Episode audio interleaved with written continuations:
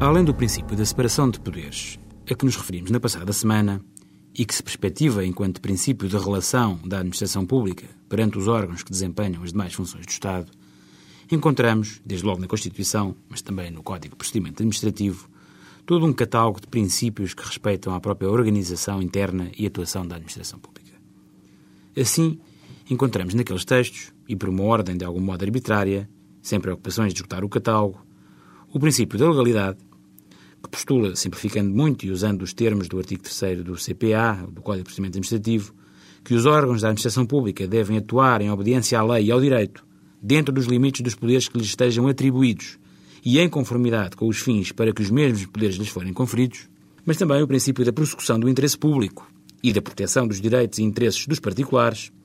devendo notar-se que o interesse público não é uno, pois em cada situação da vida convivem vários interesses, públicos e privados, e não é um dado a priori, posto que a sua definição resulta também das circunstâncias do caso. Já instrumentais em face do princípio da prossecução do interesse público e da proteção dos interesses dos particulares,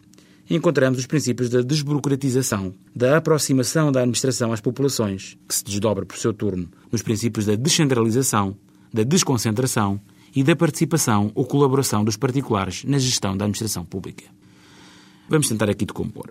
O princípio da descentralização administrativa dita que o exercício da função administrativa seja assegurado por outras pessoas coletivas para além do Estado, dito Estado Central. Os municípios, as freguesias, mas também os institutos públicos, são garantes e instrumentos dessa descentralização. Já o princípio da desconcentração, o que postula é que as competências que a lei atribui a uma dada pessoa coletiva, seja esta o próprio Estado, uma autarquia local, uma associação pública,